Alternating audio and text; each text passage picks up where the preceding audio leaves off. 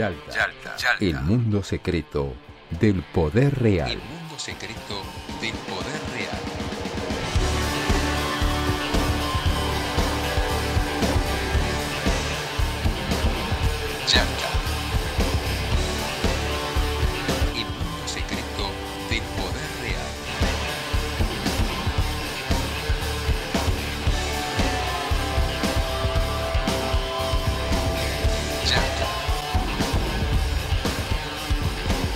Auspicia Yalta, el mundo secreto del poder real. Lotería de la provincia. Entretenimiento para vos, beneficios para todos.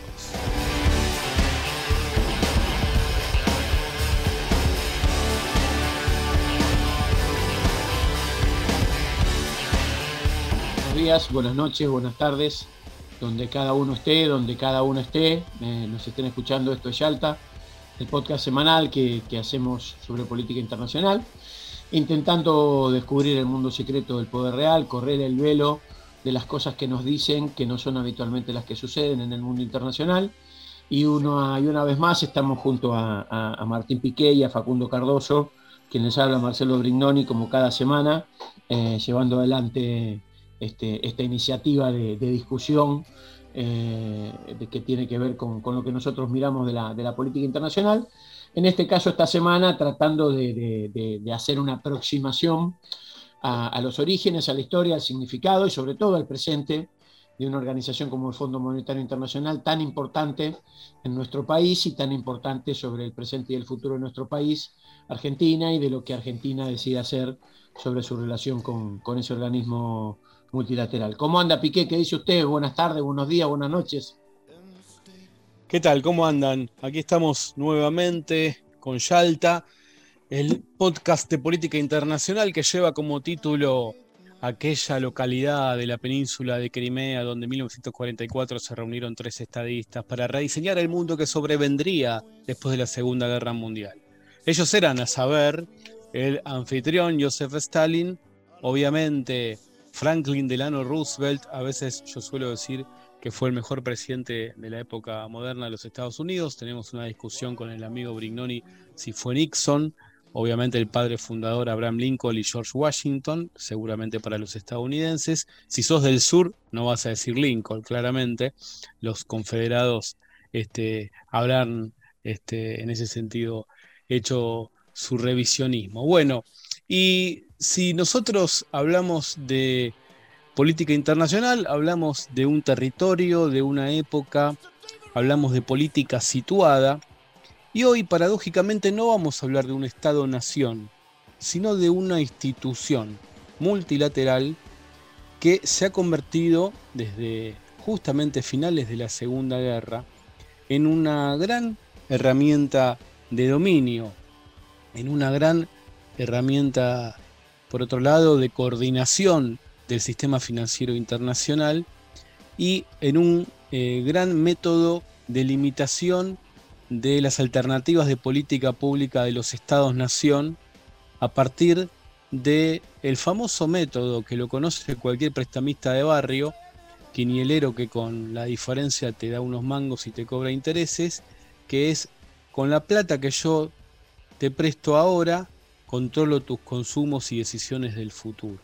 Y eso es lo que pasa con los estados endeudados que pasan a ser tutelados en sus políticas internacionales. De eso vamos a hablar. Vamos a hablar del IMF, como dicen los angloparlantes, o del Fondo Monetario Internacional, si ustedes quieren, aquel organismo a, a quien o al que las viudas hijas del rock and roll en los alegres 80 le habían dedicado una muy divertida canción. Facundo Cardoso. ¿Cómo les va, amigos? Sí, nos trae una vez más un tema este, recurrente aquí en Yalta, que es el Fondo Monetario Internacional, organismo multilateral de crédito. Fue creado después de Yalta, eh, vinieron las Naciones Unidas y también se necesitaba un organismo de este, regulación financiera. Así fue eh, como se juntaron esos 44 países en el balneario de New, Hampshire.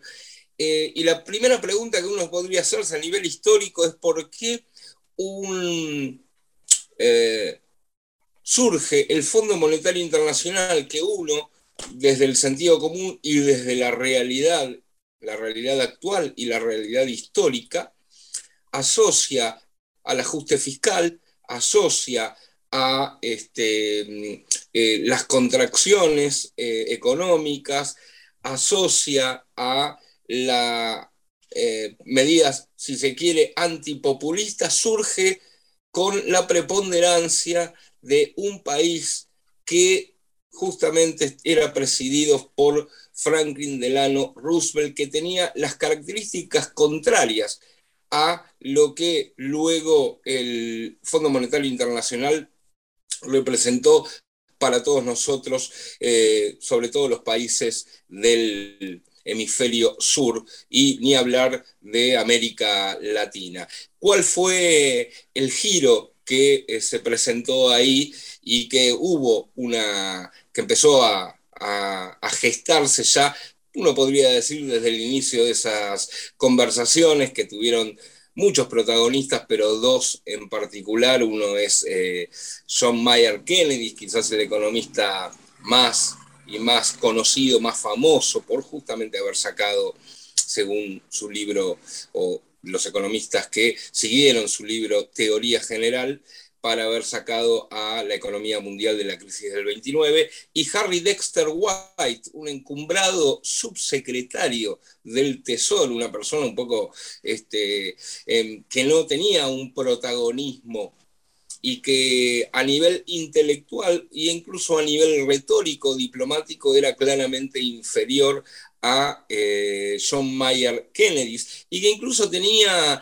una, un origen en una familia humilde, obrera, que pudo llegar a la universidad y admiraba el control soviético que hacía el gobierno estalinista sobre diferentes áreas de la economía. De hecho, quiso ir a estudiar a Rusia, estaba esperando una beca para ir a estudiar a Rusia, para ver cómo hacían los rusos para ejercer semejante control. Bueno, eh, el Fondo Monetario Internacional que siguió básicamente los patrones, eh, no por más inteligencia o más ah, eh, tampoco quizás más astucia de Harry Dexter White, sino por el poder que Estados Unidos ostentaba luego de finalizar la Segunda Guerra Mundial y con una Europa, Inglaterra, la contraparte más importante involucrada en esas negociaciones, totalmente devastada también. Estados Unidos utilizó su poder para construir un organismo multilateral a su imagen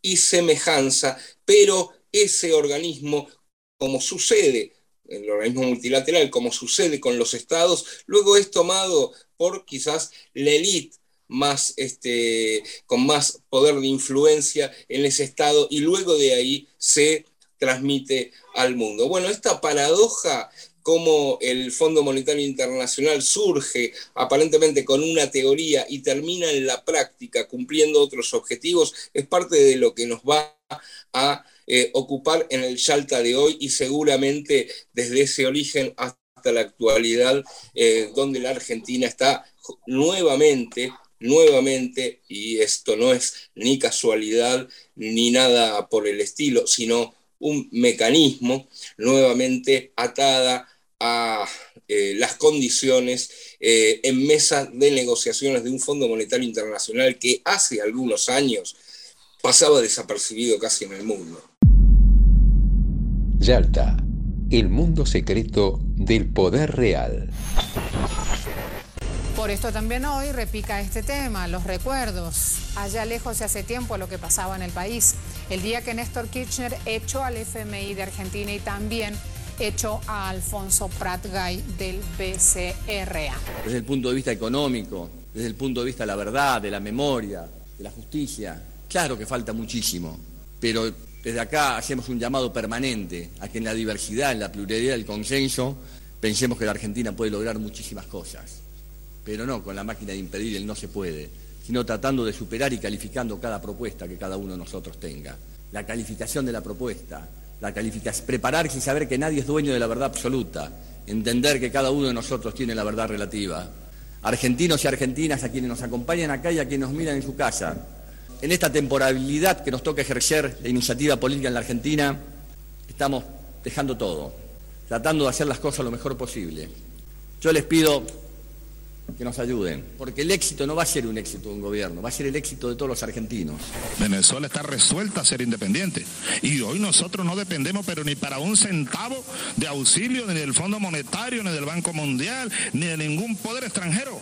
Quienes venían aquí era a imponer condiciones, a imponer leyes, a imponer políticas, la privatización, por ejemplo, de PDVSA. Eso estaba listo y eso lo tienen en los planes, los escuálidos, esto. Lo que pasa es que no lo dicen.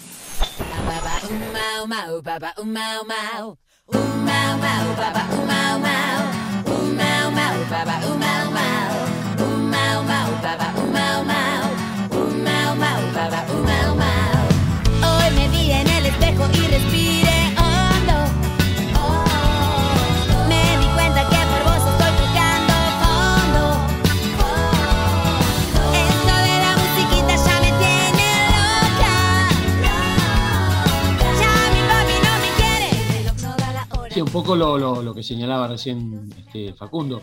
Básicamente, digamos, el Fondo Monetario surge por aquellos años como una cosa complementaria de, digamos, de, de aquella conferencia internacional que se da en la península de Crimea que da nombre a este podcast, digamos. Eh, la conferencia de Yalta tenía claramente un integrante muy poderoso en esa redistribución de los límites de lo tolerable en un mundo consensuado entre los ganadores de la Segunda Guerra Mundial eh, que incluía todo el área soviético-comunista, como se llamaba por entonces, que obviamente no era un área capitalista, era todo lo contrario, y en realidad, digamos, parte de la fundación del Fondo Monetario, que se plantea en principio como un gran banco central mundial, que tenía como objetivo evitar las grandes crisis inflacionarias desde una perspectiva más monetarista financiera, eh, que, digamos, habían llevado esas crisis inflacionarias desmedidas por falta de control a fenómenos como el nazismo en Alemania. Digamos, sobre esa mirada originaria se propone construir un organismo que evite las hiperinflaciones en el mundo, que controle centralizadamente la, eco- la economía de los países capitalistas que habían quedado bajo la égida de Estados Unidos. Y en ese marco se da una enorme polémica, como planteaba este, Facundo recién, entre Estados Unidos, que se plantea que ese nuevo organismo no genere un nuevo dispositivo financiero monetario, sino que adopte como propio el ya existente como moneda nacional de los Estados Unidos, y la propuesta formal de Reino Unido en aquella conversación este, en el hotel este, Mount Washington, eh, que básicamente la representaba John Maynard Keynes, que decía para que este organismo tenga algún sentido, debiera generar una moneda nueva que no sea ninguna de las existentes y que permita que esa moneda vaya subsumiendo a todas las existentes y generando un nuevo capitalismo globalizado de moneda única, donde en ese capitalismo globalizado de moneda única el Fondo Monetario fungiría de gran banco central mundial. Bueno, obviamente, digamos, este, Estado, digamos, esta propuesta de Gran Bretaña es traicionada por el resto de los países europeos que acuerdan con Estados Unidos admitir este, el dólar como moneda mundial a partir de aquellos años, bajo una negociación que incluye centralmente eh, dos premisas. La primera, que Estados Unidos financiara la reconstrucción de Europa Occidental con sus propios recursos, de ahí surge el Plan Marshall, tan famoso por estos días, y la segunda, que Estados Unidos admitiera que siempre el director gerente del Fondo Monetario Internacional fuera un europeo. Este, bajo ese paradigma encabezado por Francia, que paradójicamente había sido muy ayudado por Reino Unido y que terminó jugando alineado con Estados Unidos en la fundación del Fondo Monetario, se decidió el formato actual. Este, la decisión de que un europeo presida hasta el día de hoy el Fondo Monetario Internacional, a pesar de que en términos de poder real, tal cual lo señalara muy bien eh, en su libro El Gran Tablero Mundial, Sivinie Brzezinski, eh, eh, los organismos de esta característica son organismos pantalla de la vocación unilateral de Estados Unidos, pero bueno, como decíamos, este, hasta nuestros días llega esta idea de un este, director gerente europeo, este, bueno, que los últimos dos fueron además este, mujeres en esta lógica de género de estos días, Christine Lagarde por un lado y Georgieva en la actualidad. Bueno, esta, esta situación además en en lo, fundacional tuvo una característica muy peculiar para la Argentina, que entre los países fundadores del Fondo Monetario, que recién mencionaba Facundo, por decisión del propio gobierno argentino, Argentina no estuvo y Argentina de, del primer peronismo resistió hasta el golpe de Estado del 55 y nunca aceptó integrarse al Fondo Monetario Internacional, integrándolo, eh, digamos, digamos, pensándolo y concibiéndolo como un mecanismo claramente de injerencia y de colonialismo financiero sobre los países este, de lo que se denominaba por aquel entonces el mundo de los no alineados, Martín. Bueno, hay mucho para, para seguir el recorrido histórico sobre el Fondo Monetario Internacional como institucionalidad multilateral y como herramienta de dominio. Quizás si nos detenemos en América Latina y pensamos en una fecha en particular, algunos dicen que eh, el mecanismo de endeudar o sobreendeudar a las naciones también está asociado con una etapa histórica determinada, la crisis del petróleo, un momento en el que hay una abundancia de capitales en el mundo y esos capitales empezaron a ser prestados, pero con una tasa de retorno financiera o una valorización muy, pero muy importante. Al mismo tiempo, los países de, de América del Sur o los países proveedores de materias primas vieron deteriorados sus términos de intercambio en esos momentos. Y eh, hay, aunque Argentina ya se había endeudado, en el caso de Argentina de manera significativa, este, después del golpe del 55 empieza un proceso en el que hay empréstitos externos y tenemos una historia mítica desde la época de Rivadavia con el empréstito de la Baring Brothers. Después del año 76, el proceso en cuanto a eh, la dimensión del endeudamiento en relación al PBI y al presupuesto nacional empieza a ser cada vez más significativo.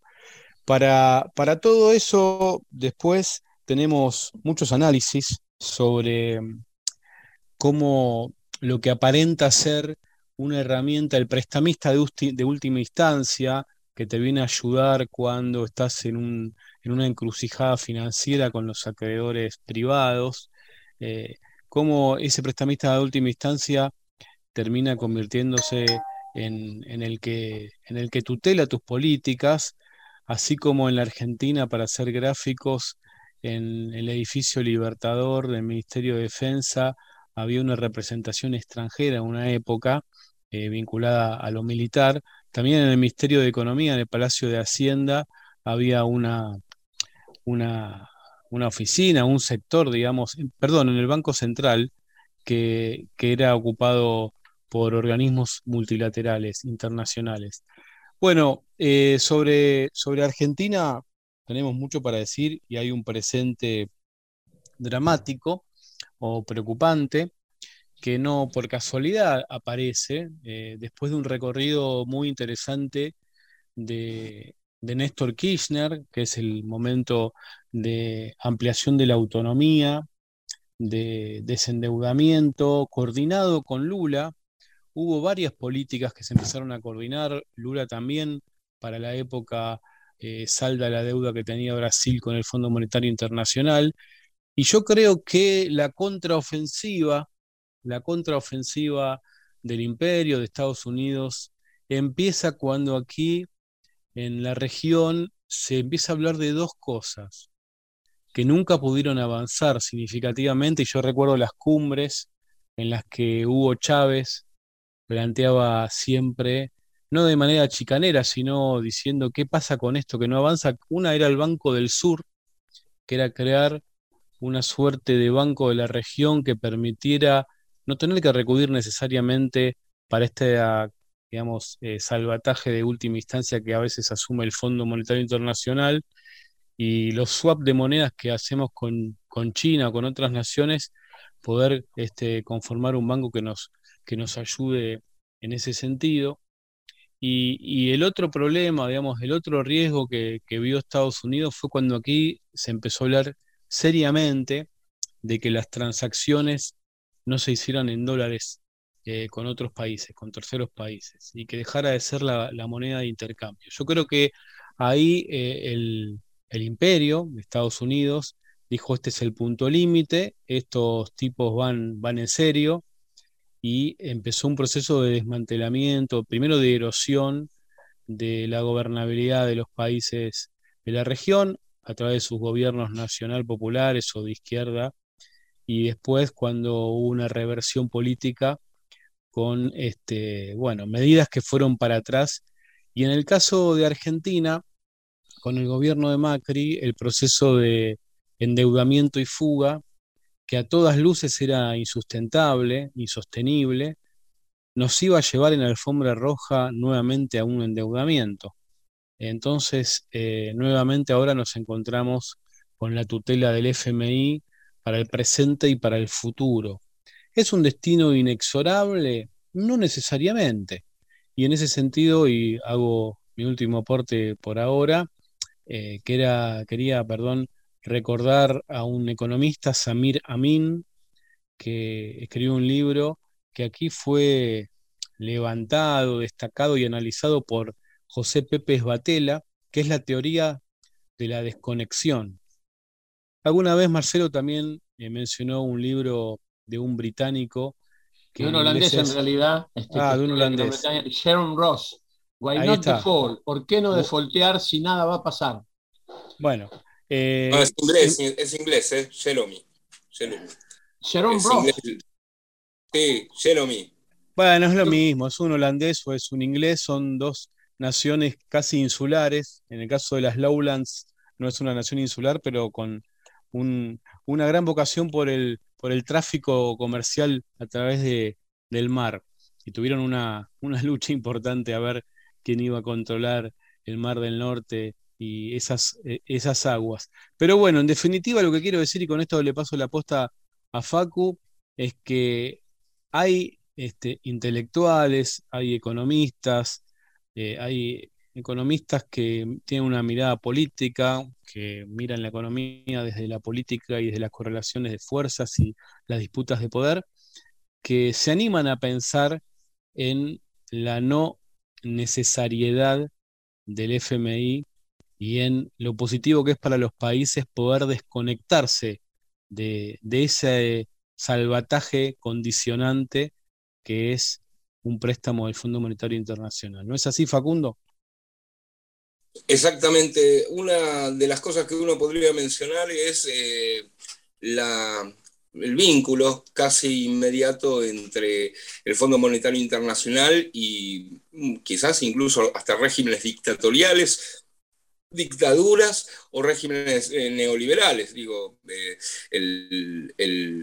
la Argentina ingresa al Fondo Monetario Internacional finalmente desde luego del golpe eh, cívico-militar al presidente democráticamente electo Juan Domingo Perón, y en el 59 ya firma el primer stand-by de la Argentina. ¿no?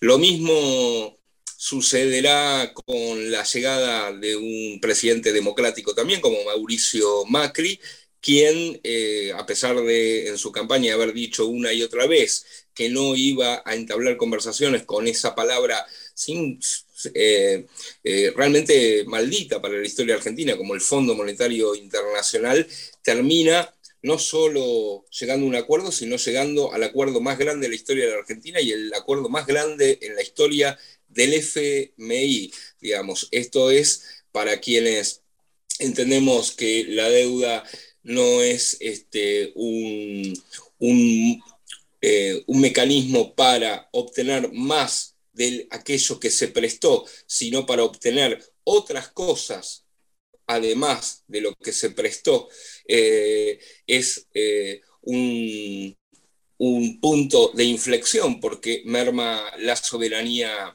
eh, económica y también incluso podría llegar a poner en peligro la soberanía sobre determinados recursos naturales que tiene el, país. Así que, bueno, estamos en este escenario nuevamente hablando del Fondo Monetario Internacional sin siquiera pensarnos, como decía Jeremy eh, eh, ¿por qué no defoltearlo? ¿no? ¿Por qué no defoltear?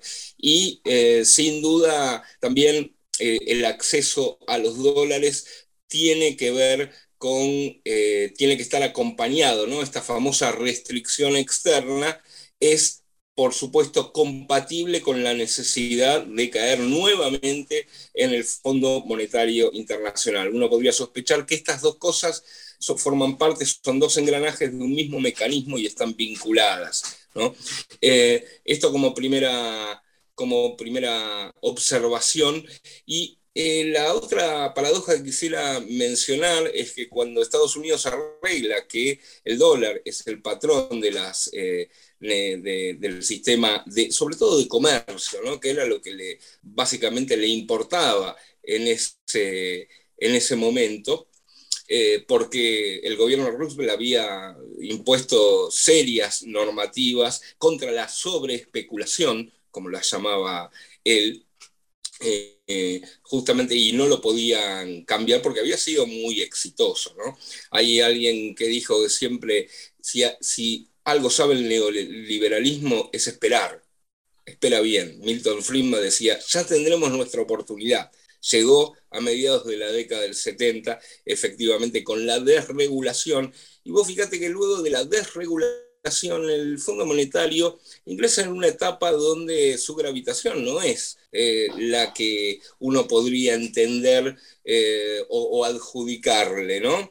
Eh, empiezan más a tener gravitación los capitales los fondos de inversión y no tanto el Fondo Monetario Internacional, que hasta Mauricio Macri, yo creo que Mauricio Macri le hizo un gran favor hasta publicitario al Fondo Monetario Internacional, porque de alguna manera con sus préstamos a Libia, su ocaso en Grecia, formando parte de la Troika, eh, y algún otro país del sur, no tenía mucha gravitación efectivamente. Pero a partir del año 2009 me parece que el Fondo Monetario Internacional accede a una línea de crédito que es más de un billón de dólares, eh, mucho dinero para nuevamente oficiar como alguien al cual tenés que caer si querés levantar tu economía o bien si querés eh, pagar tus deudas y no tener eh, que pagar las supuestas, em, bueno, condiciones negativas de, no hacerlo, justamente de no pagar las deudas.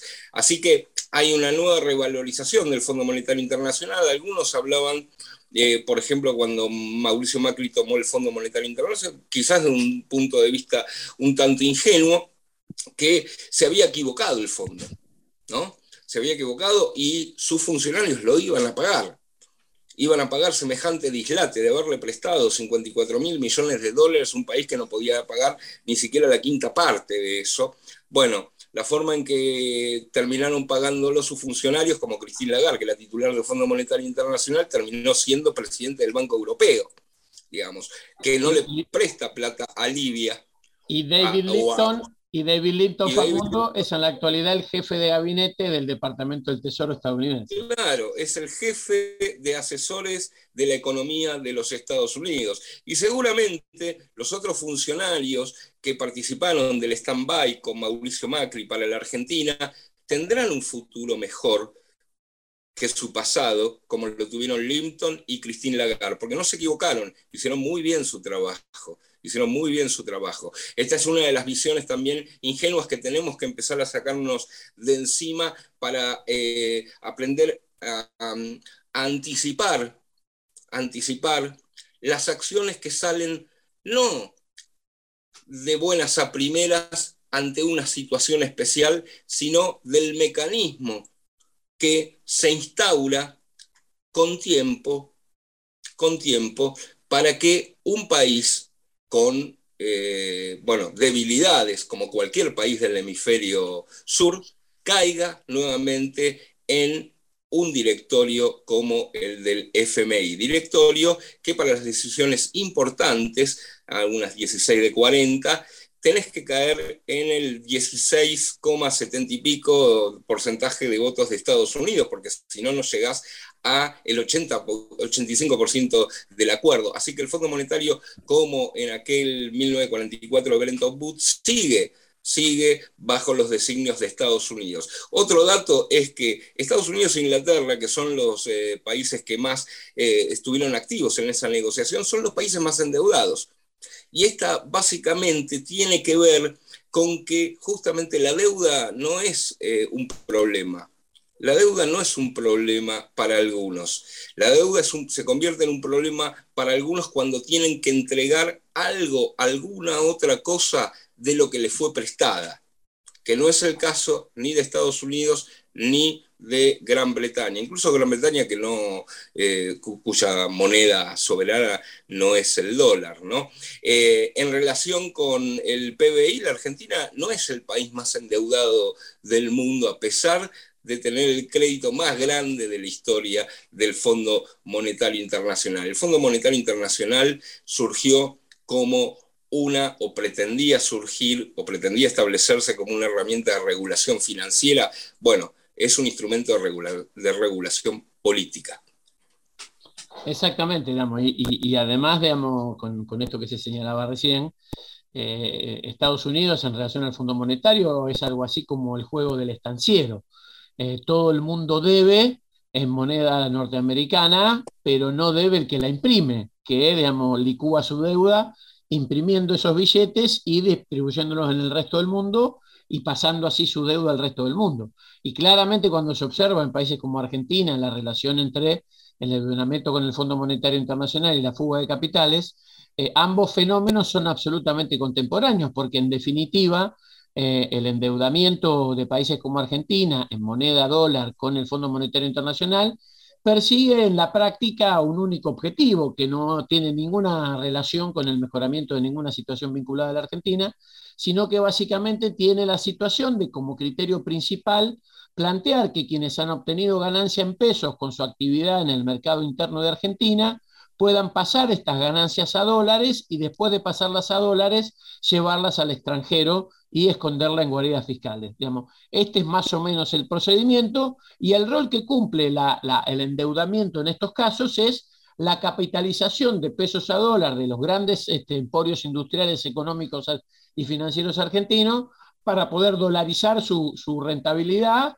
y depositarla en distintas guardias fiscales o en situaciones del extranjero. Esto también es una cosa que me parece que también hay que plantear y que en realidad es el principal que tiene, problema que tiene la Argentina cuando se vincula con organismos multilaterales de financiamiento de estas características. No solo el Fondo Monetario, sino el Banco Mundial o el propio Banco Interamericano de Desarrollo eh, o el propio Club de París. Digamos, es muy difícil explicar para, para un gobierno argentino, sobre todo si ese gobierno es de origen popular, que Argentina es un país pobre cuando tiene detectado depósitos por dos veces su PBI de ciudadanos argentinos en dólares escondidos en guardias fiscales en distintos lugares del mundo, que no es una situación que pueda exhibir ningún país pobre o de los países que se consideran pobres para la regulación o para la este, situación de análisis de estos organismos multilaterales, con lo cual el problema de Argentina es doble. Por un lado, para el conjunto de los operadores de los organismos multilaterales internacionales, Argentina es un país rico, plagado de evasores, que transforman sus ganancias a dólares y las esconden en guardias fiscales. Eh, y por otro lado, Argentina pretende este, vincularse con estos organismos como un país pobre que necesita ayuda.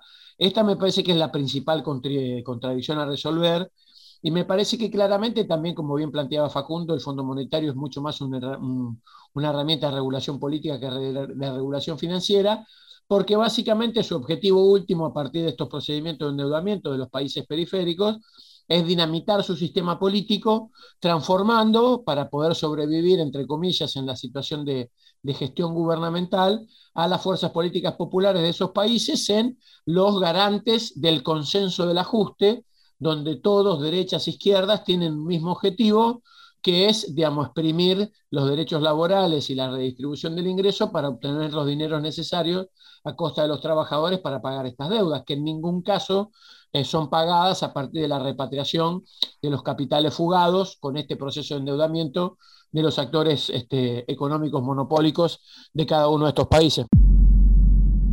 Yalta, el mundo secreto del poder real. Francisco Lousa es economista y docente, diputado, líder del bloco de izquierda. Los gobiernos que aceptan eh, ser como embajadores internos de este capital financiero son mucho más autoritarios y tienen que ser mucho más agresivos porque no pueden basarse tanto en la democracia. Bueno, por supuesto, algunos son elegidos, otros son mm, formas de autoritarismo eh, de derechas o de otras formas, eh, pero son todos basados sobre la em, la idea que la gente tiene que aceptar sin ninguna alternativa pagar más impuestos, tener menos salario, tener menos perspectiva de vida, tener más dificultades, más sacrificios que eh, en las generaciones anteriores.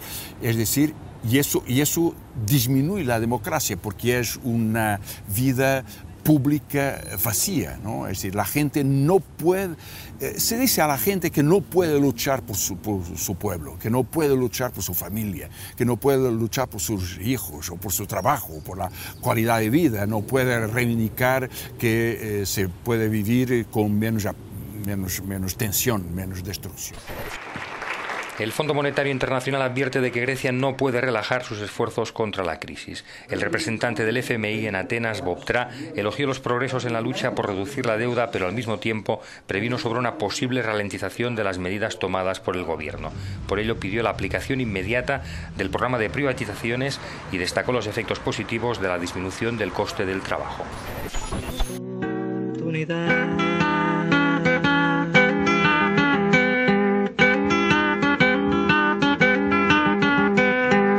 Fáciles de engañar al que no sabe leer. Cuántos colores, cuántas facetas. Muy, muy agudo, muy al hueso, este último eh, fragmento, este último tramo de Marcelo.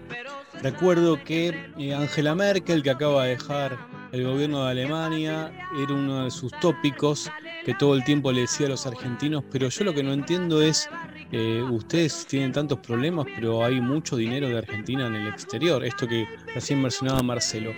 Y pensemos que Argentina no es Buenos Aires, pero Buenos Aires es su capital y esta ciudad eh, se fundó, o casi no se fundó, pero poco tiempo después se convirtió en uno de los principales puertos de contrabando del virreinato del Río de la Plata, del Imperio Español al sur del eje más importante del virreinato que, que cuando, obviamente primero estaba Perú, el virreinato del Perú y, y, después el virreinato del Río de la Plata en cuanto a importancia. Pero casi podríamos decir que hay un profesionalismo, eh, no me quiero meter con los contadores públicos nacionales, eh, que es una profesión tan respetable como cualquier otra, pero eh, no sé si en todos los países del mundo hay una sofisticación en la ingeniería impositiva para pagar lo menos posible al fisco y evadir.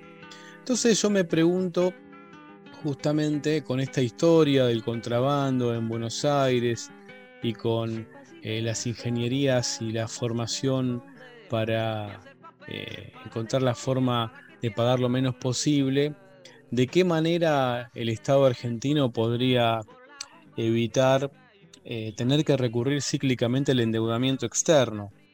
Y porque claro, hay un montón de, de activos de argentinos en el exterior, formación de activos en el exterior, la fuga, que es muy difícil, ahora sí la podemos a través de las filtraciones saber dónde se encuentran, en qué cuentas offshore, el secreto bancario influye a veces, pero a mí me parece que la clave para el futuro de Argentina, si alguna vez llega a ser eh, de alguna manera sustentable, es qué recursos nuestras élites no tienen forma de, de esconder, o sea, qué, qué riquezas que se generan en nuestro país necesariamente están asociadas a, a nuestro territorio y no están financiarizadas inicialmente. Y yo creo que, que son las ganancias, la riqueza que produce la riqueza de nuestro suelo, tanto de lo que está sobre el suelo como de, lo que está abajo de la tierra en cuanto a riqueza energética y riqueza agro, agropecuaria. Y bueno, los gobiernos populares, la experiencia reciente intentó un mayor control de, todo ese proceso y no, no se pudo profundizar ni avanzar y se retrocedió con un antecedente en el 2008 de un conflicto muy importante. Creo que la llave de, que Argentina pueda ser un país eh, más estable y no cíclicamente reemplazar todo el capital que se fuga por endeudamiento y después quedar atados a tener que repagar esos créditos, es encontrar una manera de, de que haya un mayor control por parte del Estado y, una mayor este, contribución este, al erario público, si se quiere, de esos sectores que se benefician de las ventajas naturales de nuestro suelo. Eh, un gran desafío. La pregunta para terminar eh, es, por mi parte, si, si es inexorable un camino similar al de Grecia, donde el sistema político quedó colonizado por las limitaciones de la Troika Europea y el Fondo Monetario, si estamos recorriendo ese camino o si hay otra alternativa.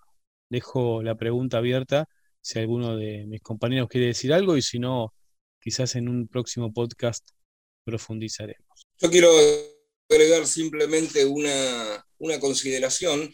Todos sabemos, eh, era obvio antes de que Maurice Claver Carón dijera que este préstamo, ineficiente en términos económicos, era eficiente en términos políticos, ayudó a la campaña de Mauricio Macri. Yo me pregunto si esta negociación con el fondo también no será eficiente en términos políticos para la oposición o el espacio político que eh, lideraba en el gobierno Mauricio Macri cuando se contrajo la deuda. La pregunta es, ¿está el fondo también operando políticamente dentro de la Argentina eh, al impedir eh, medidas expansivas tales que pueda el gobierno acercar un mayor bienestar? De hecho, lo puede hacer, tiene que tomar la decisión, por supuesto, pero eh, sin entrar en contradicción con, con, el fondo. Digo, ¿el fondo seguirá operando dentro de la Argentina también eh, políticamente a partir de estas restricciones? Es una pregunta, porque ya lo hizo, ya tuvo una injerencia interna política dentro de la Argentina, eh, solventando, financiando la campaña más cara de la historia de la República. Y en segundo lugar, uno podría también preguntarse eh, acerca del, mecanismo, cómo cortar este proceso cíclico de endeudamiento tras alguna década de más o menos bienestar de un gobierno nacional, popular y que luego cae en el, endeudamiento y obviamente en las cadenas hacia, eh, para su ejercicio soberano de la política y de la economía. Y si uno se pregunta, esto es, ustedes hablaban de Jeremy Roos, una de las claves para Jeremy Roos era justamente el contacto del Fondo Monetario Internacional con las élites locales. Sin una élite local, el Fondo Monetario Internacional no puede operar políticamente para lograr que muchas economías del hemisferio sur caigan en sus eh, mesas de directorio. Y si uno se pregunta por qué siempre las élites em, están de acuerdo con los planes que, exigen, que exige el Fondo Monetario Internacional ¿no?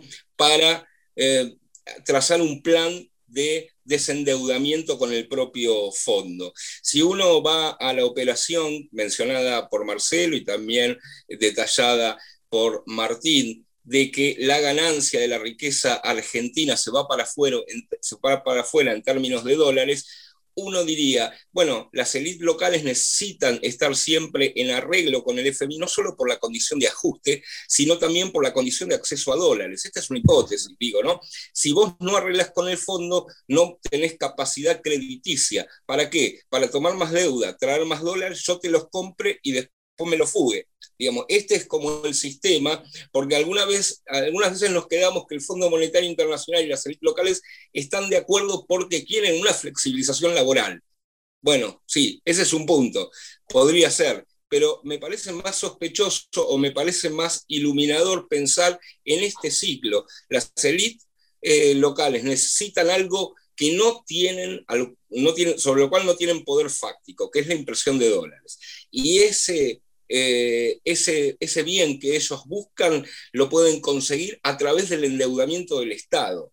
En gran medida, también pueden eh, tomar deuda en otros mercados, por supuesto, pero en ese nivel solo puede ser garante un Estado para eh, que acceda a esos dólares, después ellos los compren y luego los fuguen. Es decir, que el apoyo local que encuentra el FMI también está vinculado al acceso a dólares, a los cuales van a acceder ellos. No vamos a acceder nosotros, pero los vamos a tener que pagar nosotros. Sí, un poco para terminar, digamos, este, me parece una última reflexión, por lo menos de mi parte, este, suponer que sin justicia fiscal este, y sin control de la circulación de los capitales especulativos este, absolutamente volatilizados por este avance de la tecnología, digamos, digamos la, financiarización de la economía internacional y, el rol de las nuevas tecnologías en la financiarización de la economía internacional, este, eh, me parece que es un tema también a resolver porque básicamente esta idea que, planteó Facundo hace un rato, muy importante, de que el propio Fondo Monetario fue mutando en su propia privatización sin que los Estados miembros y sin que el propio Estados Unidos lo terminara de notar. Hoy los fondos de inversión privados, fuera del control de los Estados-nación, fuera del control eh, de, la situación, operan en el mundo con más poder que los países. Y esto me parece que se va a acelerar en la medida que la opacidad que permite para la libre circulación de estos fondos en términos de la tecnología que se aporta al sistema de globalización financiera va a agravar más este problema, con lo cual pensar que se puede resolver alguna situación mínima de reconstrucción del bienestar de las clases populares en Argentina sin un firme control y sin un férreo control de la circulación de los capitales financieros especulativos en nuestro país y sin un mecanismo de justicia fiscal firme y férreo que permita financiar la justicia social es solamente este, un cuento para niños este, y algún día seremos felices, pero no pareciera eh, que con esa lógica política podamos lograrlo. Con lo cual, digamos, la, discusión está arriba de la mesa. Este, algunos amigos este, inclusive plantean este, default o dependencia, tal vez en una consigna muy extrema, pero lo que está claro que, digamos, llevar adelante en los términos que está planteando el FMI de lo que se conoce a la fecha, un mecanismo de ajuste diseñado desde esa característica, claramente no solo va a implicar un, futuro de hambre estructural para gran parte del pueblo argentino, sino básicamente la destrucción de cualquier movimiento popular que adhiera a ese formato de ajuste estructural de la condición de vida de las mayorías populares en nuestro país. De mi parte nada más, nos vemos en la próxima y, tal vez, digamos, gran parte de este rediseño eh, de lo que está pasando con la economía financiera internacional tenga que ver también con, cómo se está modificando la política exterior de Estados Unidos y, cómo eso también me parece que va a implicar impactos sobre discusiones vinculadas a este tipo de situaciones. De mi parte, nada más. Muchas gracias y nos vemos en la próxima Yalta, Martín, Facundo. Yo me voy a despedir eh, dedicándole a las autoridades del Fondo Monetario Internacional, a David Lipton, a Cristina Georgieva, al BOARD del organismo, una película. Les recomiendo a todos ellos que aprendan castellano, que la consigan subtitulada, una película argentina del año 1947 dirigida por Luis César Amador y con Zuli Moreno como protagonista. El título era Dios se lo pague. Nos vemos en la próxima. Chao. Hasta luego, amigos. abrazo grande.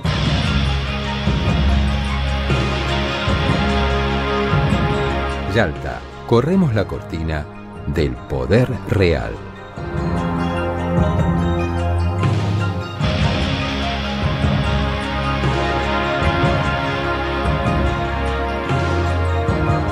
Hacemos Yalta, Marcelo Brignoni, Facundo Cardoso y Martín Piqué. Imagen institucional y edición, Andrés Rutz y Manuel Leiva para Brasil Comunicación. Locutor, Ricardo Álvarez.